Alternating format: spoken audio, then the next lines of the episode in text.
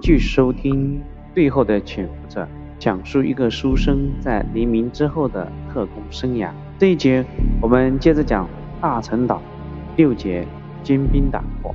前面我们讲到余生在等待相应的证件以及叶祥之的回复。我们接着讲，第二天夜里，傅楚庭送来了两套证件，两个化名李广生和罗远山的工作证，工作单位均为台州中学。另一个介绍形式介绍两个老师到杭州钱塘中学和宁波富春中学学习和交流。学生将工作证和之前傅楚庭真的工作证进行了对比，发现确实天衣无缝，不得不佩服此人手段。第三天的上午，叶祥之的特使从台湾再次飞回来，他带回余生想要的信息。叶祥之已经向蒋经国报告了余生的要求。蒋经国完全赞同，在蒋经国的逼令之下，毛人凤不得不写了一封亲笔信，由特使带给交给了黄家志。信中要求黄家志为余生的行动提供准确的情报和人员的支持。余生最担心的事情解决了，这不仅能够让自己顺利的进入大陆，且还有利于尽快挖出黄家志的卧底。他询问特使还有别的回复吗？特使感慨地说：“叶祥之听说余生要亲自去，非常感动，特意让他给余生的妻子、儿子送去了三千块钱的慰问金，以资鼓励。这是感动吗？这是鼓励吗？”余生心里想：以叶祥之的作风，恐怕有两层意思：一，让自己了却后顾之忧，放心大胆的干；二是告知自己，不论玩什么都别玩花样，即使被捕也要守口如瓶。你的老婆孩子还在人家的掌控之中呢。特使通知完余生以后，又去黄家次那里了。到了晚上，黄家次果然派人要余生一个人去见他。来到黄家次的办公室，他非常热情的请余生进入内室。这种热情很少有过，不知道是不是因为蒋经国的原因，在内室里，黄家次小声的向余生介绍了他准备潜入和撤退的计划。三天后午夜，没有月亮，余生和随员乘快艇出发。快到大陆的时候，关掉引擎，靠划桨靠近海岸。上岸后会有人问他口令，答案是东风。切记，口令通过以后，会有人将他们带走，最后放到安全的地方，由余生他们自行前往目的地。返程则不要从原路返回，而是去去杭州找原保密局浙江站站长张威涵，由他安排余生通过广东进入澳门，从澳门回台湾。余生非常惊讶，张威涵他怎么还能待在杭州活动？黄家之笑了一笑，因为他投诚共产党了，所以被宽大处理，但是他仍然愿意为我们服务。之前他也帮助过不少咱们的人来往大陆和台湾。说着话，黄家志给了余生一个地址，让余生记住。余生看到那是一个杭州城郊农场的地址，他默背了两遍，记住之后将纸条还给黄家志。黄主任点燃火柴以后，将纸条烧了。黄家志接着叮嘱余生，最好是刚到杭州的时候就先联络张威涵。由他准备你们回来的东西，然后再去执行任务。和张威涵接头的暗号是江山万里，他的回答是人中龙凤。余生明白后半句指的是毛人凤，前半句是指毛万里。毛万里是毛人凤的胞弟，曾经当过浙江站的站长。张威涵当初是从他手手里接过当站长的，而江山则是代理毛人凤。和毛万里故乡江山县，余生告别黄家祠以后，心情稍有些不安。黄家祠确实老奸巨猾，本来余生设想自己从那个卧底处登陆以后，仍然从原路返回，这样只需要和解放军接上头，就能带着解放军一举破获这个卧底。没有想到黄家祠居然安排他们绕路撤回，这就是。毛人凤和黄家祠的奸诈之处。反正我是帮助你余生去完成任务了，至于完成任务以后怎么回来，那是他们自己的事情。这样在蒋经国那里也说得过去，最大限度的避免卧底的。暴露风险。虽然风险和波折比之前要设想的多得多，但是余生已是箭在弦上，不得不发。回到办公室，余生马上召见了毛中心和韩世昌，嘱咐他们自己要出去执行一个特殊任务，时间少则半个月，多则不好说。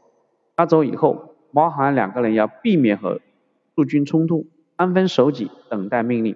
毛中心和韩世昌。不知道也不敢问余生是什么任务，只能答应余生会好好的在大陈岛待着，等余长官胜利回来。谈完毛中心和韩世昌，就剩下最重要的陈林。大概他也有预感，一进来的时候就坐在椅子上等待余生发话。余生没有直接布置任务，而是谈起了其他的事情。陈干事，与我相识也一年多了吧？陈林点点头称是。余生感慨。一年多来，很多事情都起了变化。像我之前也觉得台湾朝不保夕，现在看来，可能未来很长时间台湾都保持现状。陈林并不搭话，余生觉得自己有点无聊了，索性把话题进一步。想过有一天回大陆吗？陈林终于张嘴了。回大陆？我这个样子怎么回去？回去干嘛？坐牢吗？余生继续摊开话题。我是认真的，如果让你潜回大陆，你会怎么做？陈林把眼睛睁大了，不相信的看着余生。你们不怕我一去不复返吗？余生笑了，对，也就是怕你一去不复返，所以现在我找你谈谈这件事情。正所谓丑话说在前头嘛。陈林坦诚的回答：我不知道，但我想我也许会去自首，把我这一年多的经历告诉组织。今后组织的处理，余生对陈林的坦诚并不意外，甚至还觉得有点高兴。这才是他想象中的陈林。他也继续追着陈林说：“听您的意思，仍然把自己看作共产党员，仍然希望回到这个组织。可你知道吗？随着你的被俘，你的党员资格自动失去了，你已经不是共产党了。”陈林不服气地看着余生，可我心里还是。我这一年多苟且偷生，不是因为我丧失了自己的信仰和理想，还不是。陈林又一次戛然而止。这是余生一直想知道的。武正文到底用什么办法迫使陈林去犯？他曾经去内湖集中营问过。陈林那天早上只是过去认了几个人，那几个人本来就被看中选入加入了国军，结果陈林去以后。看完又送回了集中营。看来陈林不愿意说出那件事的原委。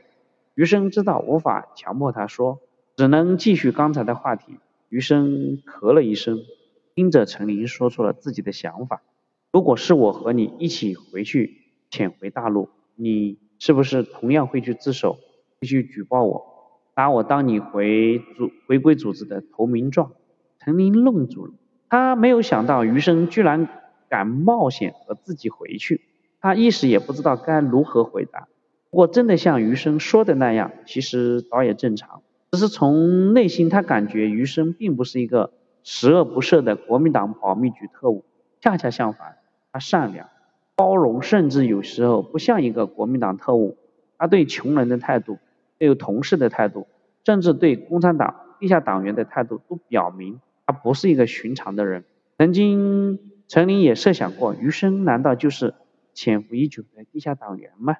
后来看到他颇受叶祥之重用，也受蒋经国的信任，他就打消了自己的设想。其实陈林是有点孤陋寡闻了。国民党高层一直颇受重用的重臣里面就有共产党员，像之前说过的国防部参谋次长刘飞，还有国防部作战厅长鲁怀，他们都是共产党。或者支持共产党的人士，他们曾经被蒋介石大家信任，兵团司令部军长级别的是数不胜数，甚至包括蒋介石文党陈布雷的女儿速将张自忠和傅作义的女儿都是共产党。正所谓国军谁人不通共？陈林决定向余生敞开心扉，余先生，如果你真的想和我一起潜伏大陆。我不想说我没有举报你的想法，但是我会考虑和你合作，避免发生这样的事情。陈林用了敬语，让余生始料未及。他非常高兴陈林能和自己这样说话，他鼓励陈林说下去。陈林叹气，继续说道：“余先生可能不了解我们的政策，像我这样的身份，在台湾待了一年多，再和你这样一位保密局的高官潜潜回大陆，我即使举报了你，也不会得到信任。留给我的是无穷无尽的审查，而留给你的只可能是镇压。”陈林沉默了一下，啊，接着说：“和你一起一年多，我了解你的为人，你是一个和……”国民党反动派不一样的人，我希望你能好好活着。我自己也不想背着叛徒的名字被审查一辈子。只要你这次潜回大陆的任务不伤害天理，我愿意全心全意配合你。兵兵打破一河的水不开了。好了，这一节我们就讲到这里，谢谢你的收听。余生将如何安排自己的行动，请接着往下收听。